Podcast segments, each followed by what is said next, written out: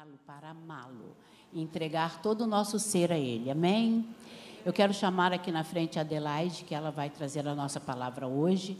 O nosso pastor está pregando e cantando na primeira igreja batista em Piedade, num congresso de oração. Então ele foi para lá, João foi com ele para dar um apoio lá para ele e ficou a nossa irmã Adelaide, graças a Deus, ficou boa. E ela vai trazer a palavra. Eu quero orar por você.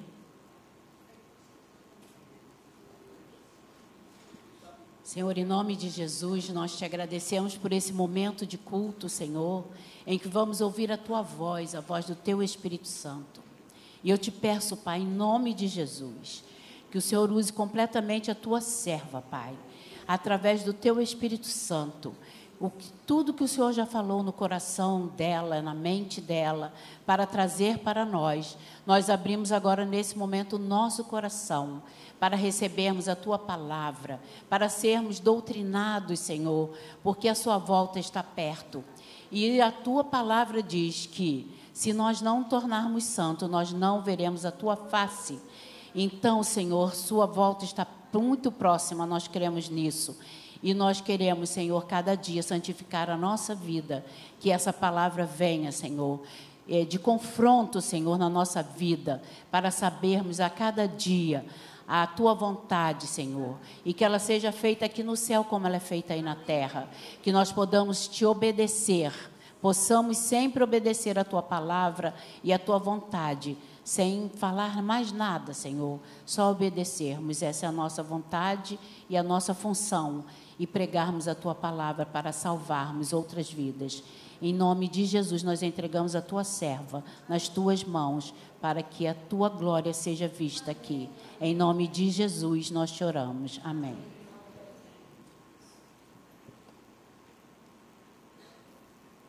Bom dia, amados. Mais uma vez, com temor e tremor, o Senhor nos dá a oportunidade de compartilhar aquilo que Ele tem colocado no nosso coração. E essa palavra que o Senhor trouxe ao meu coração, ela ardeu muito fortemente.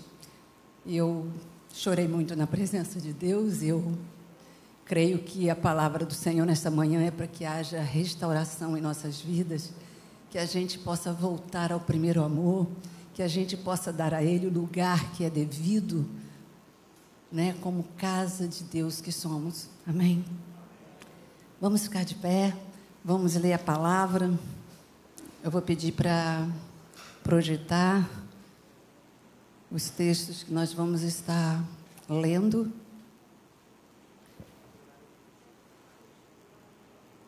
Deus foi me trazendo todos os textos relacionados a esse, a esse assunto, a esse tema, e de forma que eu não precisava falar nada.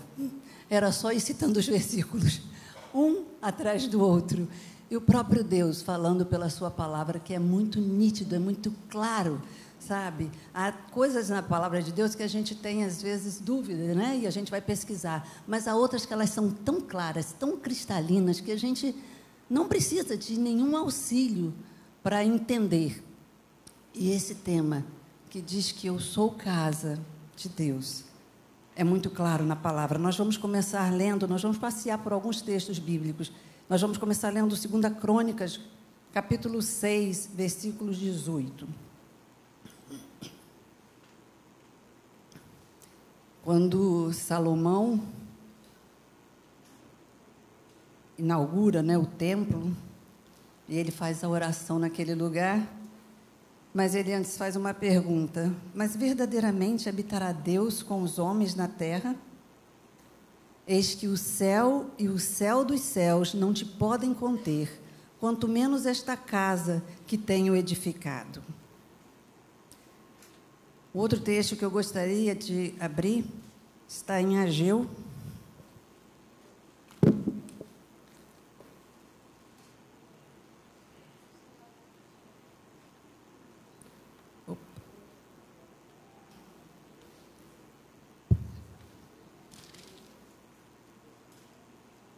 capítulo 1.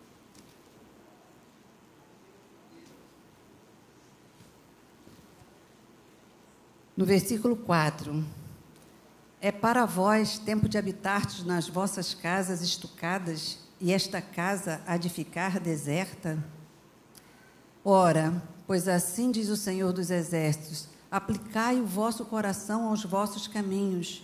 Semeais muito, recolheis pouco, comeis, mas não vos fartais, bebeis, mas não vos saciais, vestivos, mas ninguém se aquece, e o que recebe salário, recebe salário num saquetel furado. Mas um texto que nós vamos ler está em 1 Coríntios, capítulo 3, versículo 16. Nós vamos ler o 16 e o 17. Não sabeis vós que sois o templo de Deus e que o Espírito de Deus habita em vós? Se alguém destruir o templo de Deus, Deus o destruirá, porque o templo de Deus, que sois vós, é santo. O capítulo 6, que não está registrado no que eu estava pedindo, mas o capítulo 6, versículos 13, 15, 18, 19 e 20.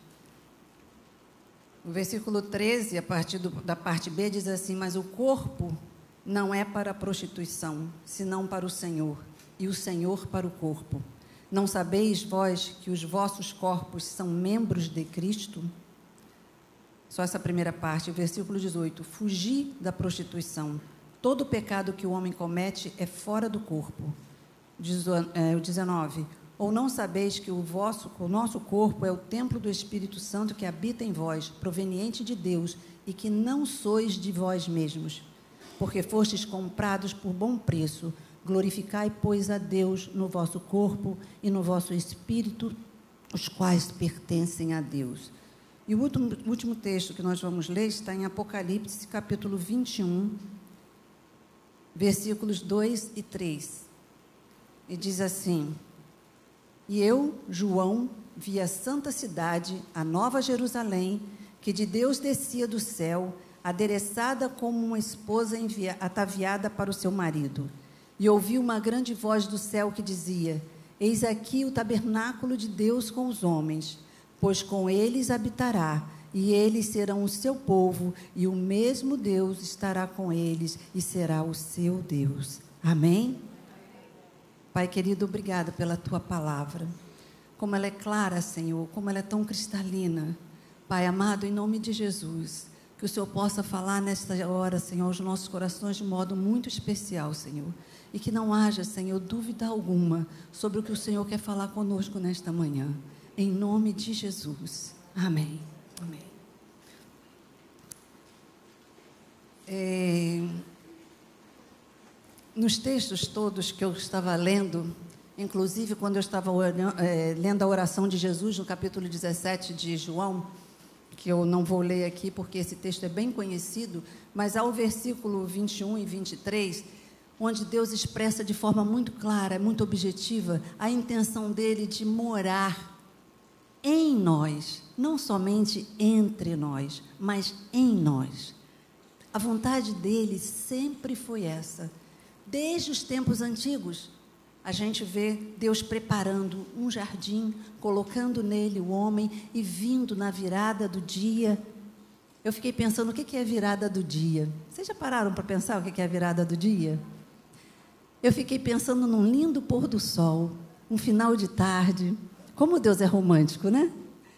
Final de tarde, no pôr do sol, ele ia se encontrar com Adão, com Eva, conversar com eles, interagir com eles, se relacionar com eles. Era um lugar perfeito, era um momento perfeito, eram tardes lindas, mas o homem preferiu abrir mão e foi expulso daquele jardim. E aí a gente vê Salomão lá, em 1 Crônicas, no capítulo 6, quando ele faz a oração, ele diz assim: Como é que pode esse Deus que nem o céu dos céus pôde conter, vir morar entre os homens? É, será que ele vai conseguir morar nessa casa que eu estou construindo para ele? E aí a resposta de Deus foi encher aquele lugar da sua glória.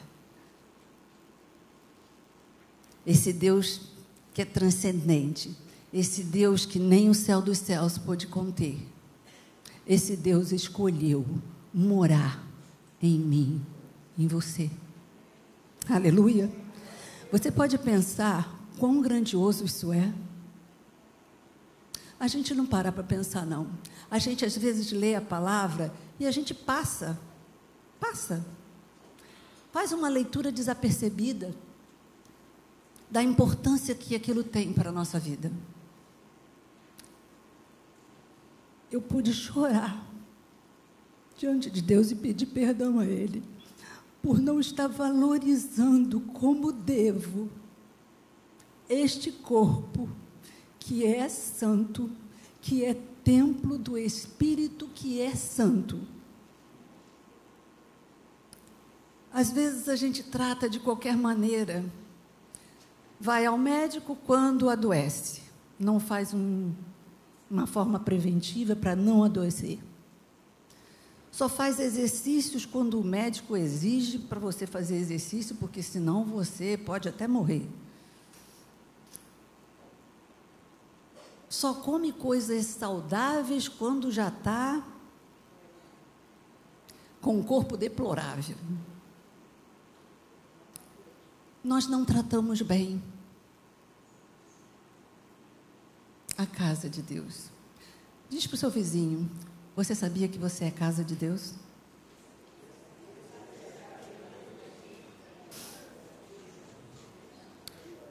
Eu não sei se aconteceu já com vocês de ver pessoas que têm até uma boa condição de vida, mas que a casa delas é totalmente largada.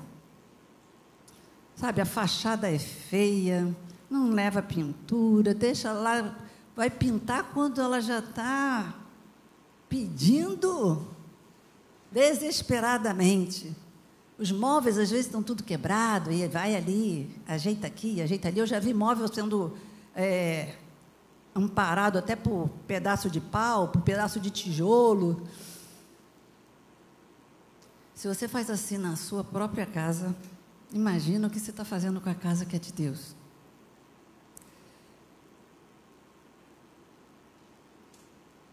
Eu vou falar de um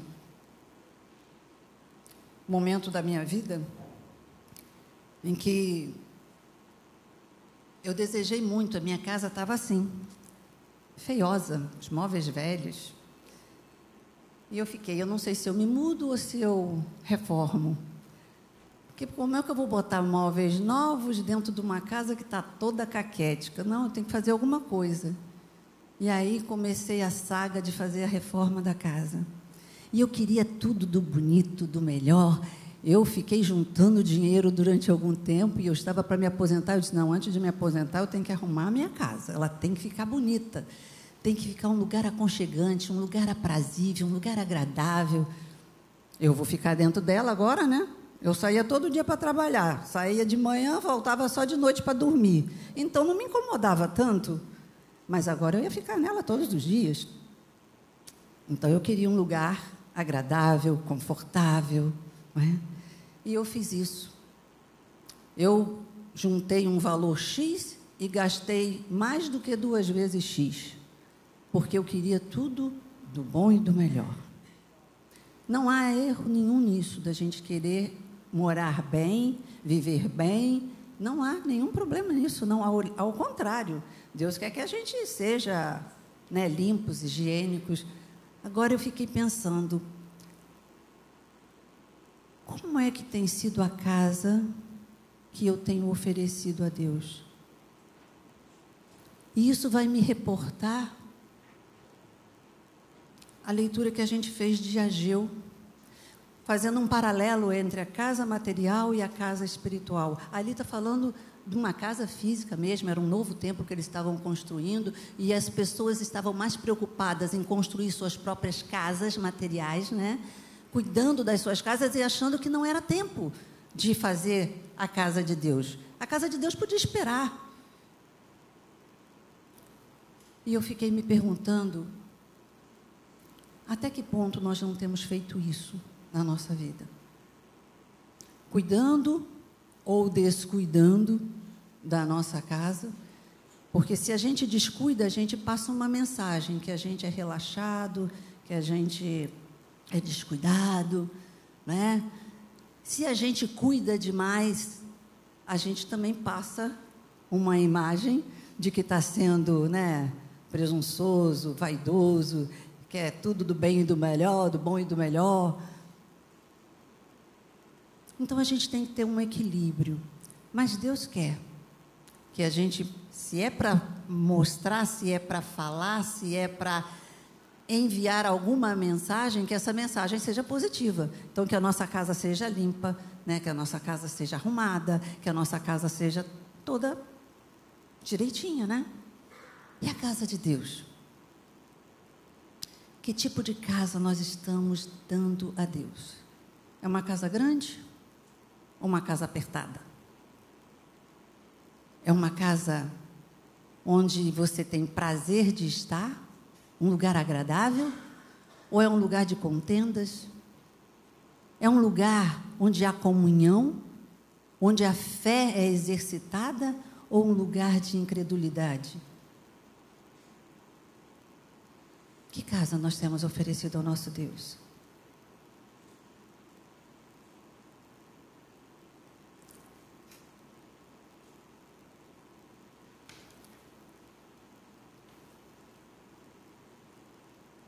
Eu quero ler, como a gente viu, a consequência daquele povo, de que eles, apesar de terem casas boas, confortáveis, eles não tinham exatamente aquilo que eles precisavam, né?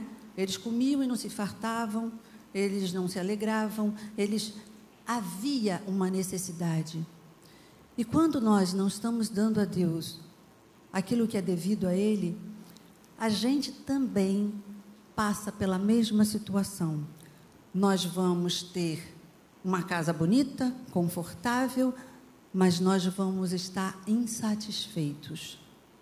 A gente vem para a casa de Deus, aqui é casa de Deus de uma maneira é, geral, né? porque nós lemos também que somos membros do corpo de Cristo. E quando nos juntamos aqui, formamos o corpo de Cristo, a igreja. E a igreja é casa de Deus. Agora, individualmente, cada um de nós é casa de Deus. E aí, nós semeamos também e não colhemos de forma satisfatória. Nós comemos também e não ficamos fartos. Aparentemente, tudo está tá bem na nossa vida, né? Aquelas casas de fachada, né? Que a fachada é bonita quando você entra, tudo caquético. Então, às vezes, a gente tem uma casa de fachada. Todo mundo que olha para mim no domingo, chegando aqui na igreja, né? Cabelinho bonitinho, roupinha bonitinha, arrumadinha, cheirosinha. Todo mundo admira. Mas dentro, como é que está? Às vezes a gente cuida da fachada para os outros verem, para os outros pensarem que está tudo bem. E às vezes as pessoas dizem assim: Eu queria ser como Fulano. Nem sabe como é que é Fulano lá dentro. Está um caos. Então, aparentemente está tudo bem, mas na verdade está faltando alguma coisa. Está faltando paz, está faltando amor, está faltando alegria, está faltando comunhão, está faltando fé, está faltando respeito. Está faltando alguma coisa. Então, aquele povo lá em Ageu dizia que não era tempo de edificar a casa de Deus. Mas Deus está me dizendo para mim e para você: é tempo de edificar a casa dele dentro de nós. Eu e você somos casa de Deus, sim. Quando eu e você atentarmos para isso e dermos a esta casa o valor que ela precisa ter, aí nós vamos ver também aquilo que foi promessa para aquele povo em relação à casa que deveria ser construída para Deus. A casa que era material. Eu estou falando aqui agora da casa espiritual. Nós vamos ver a glória da segunda casa sendo maior que a primeira. A glória que foi vista lá no templo de Salomão, a glória que foi vista quando Deus não desistiu, quando Adão e Eva preferiram ficar fora do jardim do que ter aquela comunhão com Ele, Ele não desistiu do propósito dele. Quando Ele reuniu um povo, quando Ele fez um povo, chamou um povo em Abraão e depois, no Êxodo, Moisés foi conduzindo aquele povo. Lá em Êxodo 40, a gente vai ver uma ordem de Deus para restabelecer aquilo que aparentemente teria ficado perdido lá no Éden. Deus fala para Moisés: Moisés, constrói um tabernáculo. E o tabernáculo passou a se chamar depois tenda da congregação, porque ali era o lugar onde Deus se manifestava, onde Deus mostrava ao povo a presença dele.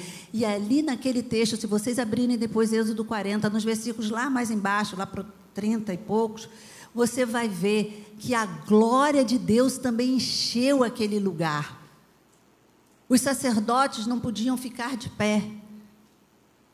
E é isso que Deus quer fazer na minha vida e na sua vida como casa dele. Ele quer manifestar a glória dele. Ele não quer que a gente leve uma vida apática, uma vida de mesmice, uma vida indiferente, uma vida sem novidade. Não, Deus é Deus de novidade de vida.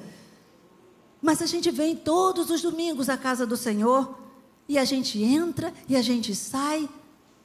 Aqui a gente se alegra, a gente canta, a gente depois a gente volta para o nosso dia a dia e aí volta a mesmice, volta aquela insatisfação, aquela falta de alguma coisa nova de Deus na nossa vida.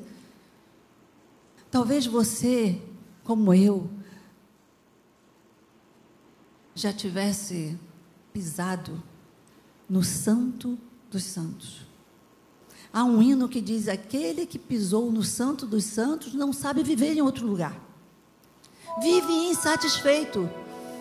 Porque essa presença, essa glória de Deus manifesta, não há nada, nada que possa ser colocado no lugar. Não há. E aí a gente fica buscando aqui, buscando ali, mas uma insatisfação ainda permanece. Porque às vezes a casa não está sendo do Senhor, a casa ainda é minha. Eu ainda faço o que quero, como quero, a hora que eu quero. Ele, na verdade, não é o dono, é apenas um visitante. E como visitante, tem lugar para ficar, tem limites de ação. Uma vez eu recebi uma colega na minha casa, primeira vez que ela foi na minha casa. Ela deitou no sofá, abriu a geladeira, foi ver como era o meu quarto. Eu falei, misericórdia, Senhor. Ela de visita, primeira vez está fazendo isso. Se eu chamar ela outra vez para vir aqui na minha casa, ela já vai trazer a mala para morar. Ninguém gosta de visita assim, não é verdade? E o Espírito Santo é muito educado e muito comportado. Se ele é visita na sua casa, ele fica sentadinho lá no sofá e só faz aquilo que você permite que ele faça. Tem visita que é assim, né? Graças a Deus eu não tenho visitas desse jeito na minha casa. Ela foi umas outras vezes na minha casa, mas o meu marido, né, que é bem calado, bem sério, acho que o jeitão dele fez com que ela fosse. E aí ela não voltou mais. Mas Mas às vezes a gente trata o Espírito Santo não como o dono da casa, mas como uma visita. Olha, Senhor, isso aqui o Senhor pode fazer, isso aqui eu deixo que o Senhor faça. Eu permito que o Senhor até ligue ali a televisão, fique sentadinho aí no sofá. Eu até permito que possa ir lá na cozinha, pegar um copo d'água. Mas, ó, não passa daí. Quando ele é dono, ele tem o direito de mudar as coisas do lugar. Há coisas na minha vida e na sua vida que precisam ser mudadas. mas que às vezes a gente fica acalentando, que a gente fica tão conformado, tá tão não mexe não, tá bom do jeito que tá. Se mexer, eu quando me casei, meu marido tinha um hábito de tirar os móveis do lugar. E eu sou terrível para me habituar com as coisas, né? Então, eu chegava em casa do trabalho, ele chegava mais cedo que eu, aí a cama estava em outra posição, o armário estava assim aqui, a estante na sala estava na outra parede. Aí eu, meu Deus, entrei em casa errada. O que, que aconteceu? Ele, ué, não posso mudar nada de lugar, não? Essa é minha casa. Se eu quiser, eu posso mudar. Eu falei assim, é, a casa também é sua. Você pode mudar. Eu que preciso agora ir me adaptando. Aí, quando eu fiz a reforma da casa, o que, que eu fiz? Móveis planejados. E às vezes a gente faz isso, a gente planeja tudo, para Deus não mexer em nada, não tirar nada do lugar. Mas Ele, como dono da casa, Ele pode até desmontar esses móveis que estão planejados na nossa vida. Agora, Ele não faz isso se você não disser que Ele é o dono. Ele entra na sua vida porque você o convida, ou na verdade, porque você aceita o convite dele, porque é ele quem nos chama: vinde a mim. E eu respondo: sim ou não. E às vezes eu digo: olha, pode entrar, mas olha, tem limite. E ele, como cavalheiro,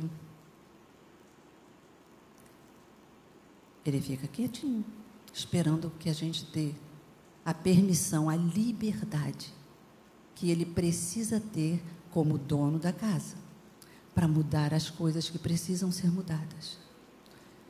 Quais as implicações de nós sermos casa de Deus? Vê se você tem consciência disso e se Deus é dono mesmo da sua casa. Primeiro, lá em 1 Coríntios 3, nós lemos o versículo 16, mas no versículo 17 diz que o nosso corpo, ele é santo, ele é sagrado. O nosso corpo, embora frágil, mortal, Deus escolheu para habitar nele. E porque quem habita nele é santo, então esse corpo passa a ser santo. Ele não é santo porque é o meu corpo, não.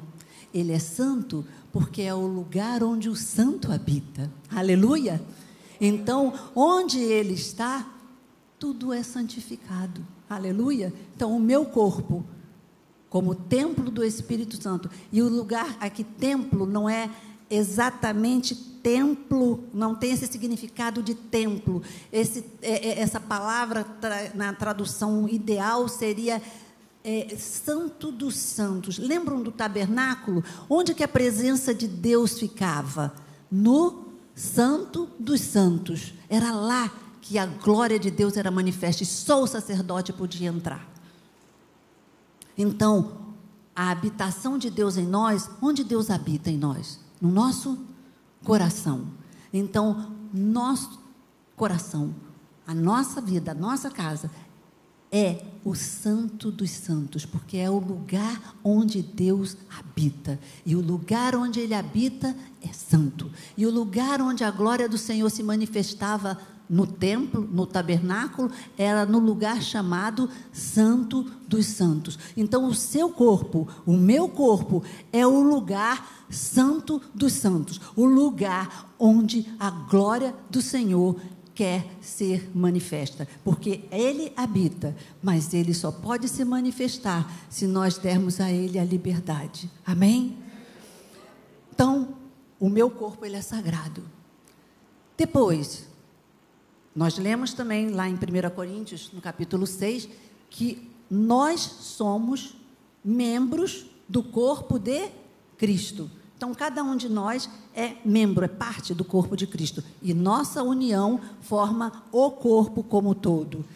Precisamos de ter plena consciência de quem nós somos e a quem nós estamos unidos e quem é que habita em nós. O nosso corpo não está a serviço do pecado. Lá, no texto que nós lemos também, em, em 1 Coríntios capítulo 6, versículos 17, 18, lemos o 13, o, o 15, o 17, o 18, o 20. Ali está dizendo que é para a gente fugir da prostituição. Paulo está falando ali de uma forma muito específica sobre a santidade do nosso corpo, sobre a implicação de termos o Espírito Santo morando em nós, sobre o fato de sermos casa de Deus, morada do Espírito Santo. Ele está falando sobre a imoralidade, principalmente sexual. Então, aqueles que são solteiros precisam zelar pelo seu corpo, sabendo que ele está unido com Cristo e ele não pode se unir em prostituição, porque a Bíblia diz que quando nós nos unimos a alguém, nós nos tornamos um só corpo. Se você está unido com Cristo, você é um só com Cristo. Aleluia! Então você não pode unir o seu corpo, que é santo, que é templo do Espírito, que é santo, em prostituição. Não pode. E a prostituição, às vezes, a gente pensa que é só o ato. Não. É aqui, ó, na nossa mente. Quantas pessoas se prostituem aqui? Quantas pessoas casadas adulteram aqui? A palavra de Deus diz que só o fato de olhar com uma intenção errada, nós já pecamos, nós já consumamos o pecado. Então precisamos ter a nossa mente renovada pela palavra de Deus. Precisamos cuidar do nosso corpo por inteiro. Corpo, alma e espírito, tudo deve estar entregue nas mãos do nosso Deus, porque Ele, o Espírito Santo, é um nosso ajudador. Sozinhos nós não conseguimos, não. Não conseguimos. Na nossa força, não conseguimos. Nós precisamos do Espírito Santo. Então deixa ele ser Senhor na sua vida, deixa ele ser o dono desta casa, deixa ele mudar as coisas que precisam ser mudadas, deixa ele arrumar a casa. Como vai ser confortável, como vai ser agradável, como vai ser frutífera. Você vai ter prazer nele, ele em você. Chore, chore, cantaias. Uri, manaias. O nosso corpo é santo dos santos, como eu já expliquei. Ele habita em nosso coração e ele tem as chaves de toda a nossa vida. Mas ele quer usar todas essas chaves e só pode usar com a nossa permissão, porque ele não invade. O inimigo invade, mas Deus não. Ele é muito caro, cavalheiro, educado. Ele só age respeitando. Sabe, tem um ditado que diz que quem quer respeito, dá respeito, né? O Espírito Santo é assim. Ele quer respeito e por isso ele respeita. Ele não faz nada que você não deixe, que você não queira. O nosso corpo não nos pertence. A gente viu isso lá em 1 Coríntios 6, no versículo 19. Aqueles que são moradas de Deus não pertencem mais a si mesmos. Eles foram criados por Deus, remidos por Cristo e selados pelo Espírito Santo para serem propriedade. Eu gosto desse termo. Exclusiva. Aleluia. Deus quer nos ter em exclusividade, porque Ele é exclusivo em cada um de nós. Ele não trata cada um de nós como se fôssemos todos iguais. Não. Ele sabe das características de cada um de nós. E ele atenta para cada uma dessas características, cada uma das nossas necessidades. Então, no quinto lugar, eu não sei se vocês conhecem uma história do menino e seu barquinho. Tem várias versões dessa história. Eu vou contar a versão que eu conheço. Havia um menino que ele era menino de periferia, e ele queria muito um barquinho. Ele gostava de barcos, mas acontece que o seu pai não podia dar um barco para ele comprado numa loja. Então, o pai ajudou ele a construir o barquinho que ele queria, a pintar aquele barco, e o barco ficou muito bonitinho.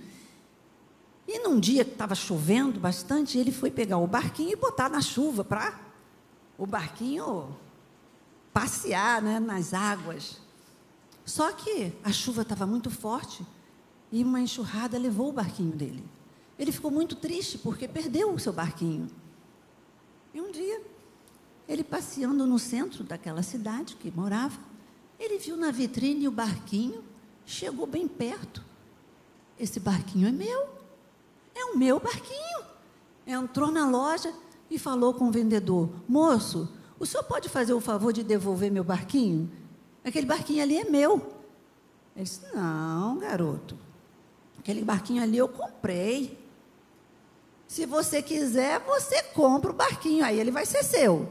Ele perguntou quanto era o barquinho e foi para casa. E lá ele foi juntar dinheirinho por dinheirinho e falou: Tomara que quando eu voltar lá o barquinho ainda esteja lá. E voltou lá com aquele dinheiro e comprou o barquinho de volta. O barquinho estava lá. E ele olhou para o barquinho todo feliz e disse assim: Agora você é meu duas vezes. Primeiro porque eu te fiz, e depois porque eu te comprei. Essa história lembra você de alguma coisa? Nós somos de Deus duplamente. Primeiro, porque Ele nos criou, Ele nos fez a sua imagem e semelhança. Tem um plano, um projeto para as nossas vidas. E eu quero dizer para você: não troque o projeto de Deus por nenhuma proposta do inimigo, como Adão e Eva fez. Às vezes a gente fica tentado a propostas. Tem propostas que são claramente indecentes, mas tem propostas que são tão sutis e às vezes a gente cai. Não troque o projeto de Deus para a minha vida e para a sua vida por proposta do inimigo. E agora a gente pode pensar então, o Senhor, a Bíblia diz que no tempo, né, na, na, na plenitude dos tempos, Deus enviou o seu filho, né? Na forma de homem. E ele veio ele morreu, ele ressuscitou e ele apresentou-se ao Pai, foi glorificado. Há um homem lá na glória, amém? Que tem um corpo, como eu e você possuímos um corpo. E a Bíblia fala que a história ainda não acabou. Aleluia! Há um porvir. Nós lemos em Apocalipse 21. Há um porvir. Nós devemos glorificar a Deus no nosso corpo, vivendo de forma justa, sensata e piedosa neste mundo. Por tudo isso que eu já falei aqui, a gente vê que é grande a responsabilidade que nós devemos ter com o nosso corpo. Não é pouca, não, é grande. Nós devemos é, saber que tudo que nós fizermos com o nosso corpo ou através do nosso corpo afeta a nossa vida de uma forma completa, afeta todo o nosso ser, especialmente na questão da imoralidade, né? Então, já falamos aqui, se você é solteiro, zele pela sua vida, pelo seu corpo, não se prostituindo. E se você é casado, zele pelo seu casamento. Sabe? Esse momento é um momento de santidade, é um momento de intimidade, é o um momento mais profundo, que é o relacionamento do nosso próprio Deus conosco, o momento mais íntimo, que a gente não deve deixar para lá ou tratar de qualquer forma. É um momento santo. Para concluir, eu quero dizer que apesar de ser grande a nossa responsabilidade, também é muito grande o privilégio de sermos templo, de sermos morada, de sermos casa de Deus.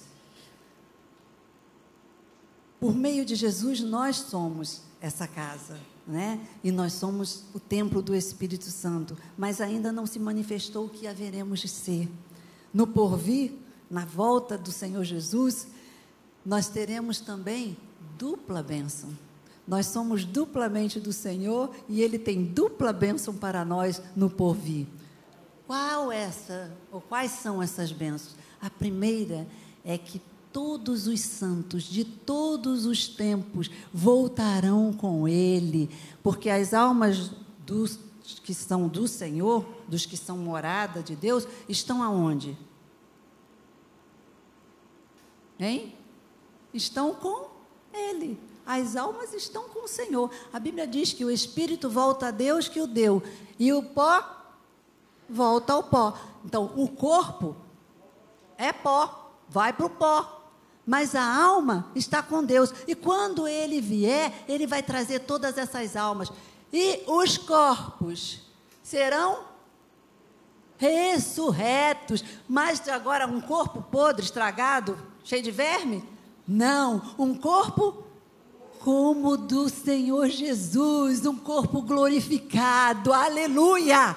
Oreremanaias, você que estiver vivo, porque eu vou estar, eu vou ser transformada, meu corpo vai, num abrir e fechar de olhos, ser como o corpo do Senhor. E aqueles que estão vindo com Ele, que já partiram antes de nós, eles vão estar voltando com o Senhor, e naquele mesmo momento, no mesmo tempo, enquanto nós aqui estaremos sendo transformados, aqueles estarão recebendo os seus corpos glorificados. Aleluia! Amém? Isso é maravilhoso. E a outra coisa que João viu, ele viu que o tabernáculo de Deus estava agora com os homens para nunca mais. Nunca mais deixar de ser assim. Ele vai morar conosco na mesma casa para sempre. Amém? Amém? E ele será o nosso Deus e nós seremos o seu povo. É isso que João viu. E nós vamos nos preparar para esse dia, para a volta do Senhor, para sermos como ele é para termos uma casa permanente com o Senhor. Ele disse: Eu vou preparar lugar para vocês, para que aonde eu estiver, vocês estejam também. E vai ser assim para todo sempre. Amém? Eu queria agora fazer um convite para você. Eu já chorei muito na presença de Deus e já disse para Ele: Senhor, eu sou tua casa, eu sou tua. E eu quero, Senhor, que o Senhor tenha liberdade em mim. Que o Senhor mude o que for preciso. Faz o que o Senhor quiser. O Senhor é o meu dono, o Senhor é o dono desta casa. Muda as coisas de lugar. Faz, Senhor, a tua vontade em mim. Cumpre o teu projeto em mim. E o convite que eu quero fazer a você nessa manhã é você que já esteve no Santo dos Santos e que hoje se sente desanimado, sente que está faltando algo, você quer voltar àquele primeiro amor, você quer voltar a ter aquelas mesmas experiências com Deus, mas não está. Você vem à igreja, aqui é tudo bom, é gostoso, mas você volta para casa, a mesmice, a insatisfação, a sensação de que está faltando algo. Deus quer que você volte para o Santo dos Santos para adorá-lo, para viver as experiências tremendas que Ele tem com você. Para você. E você que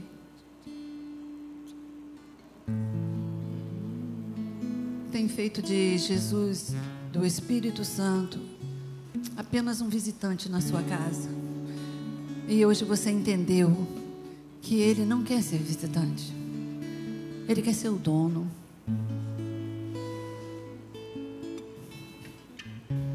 Você quer entregar totalmente a sua vida a Ele? Talvez você seja membro de igreja há muitos anos. Ser membro de igreja não significa que Jesus é o meu dono.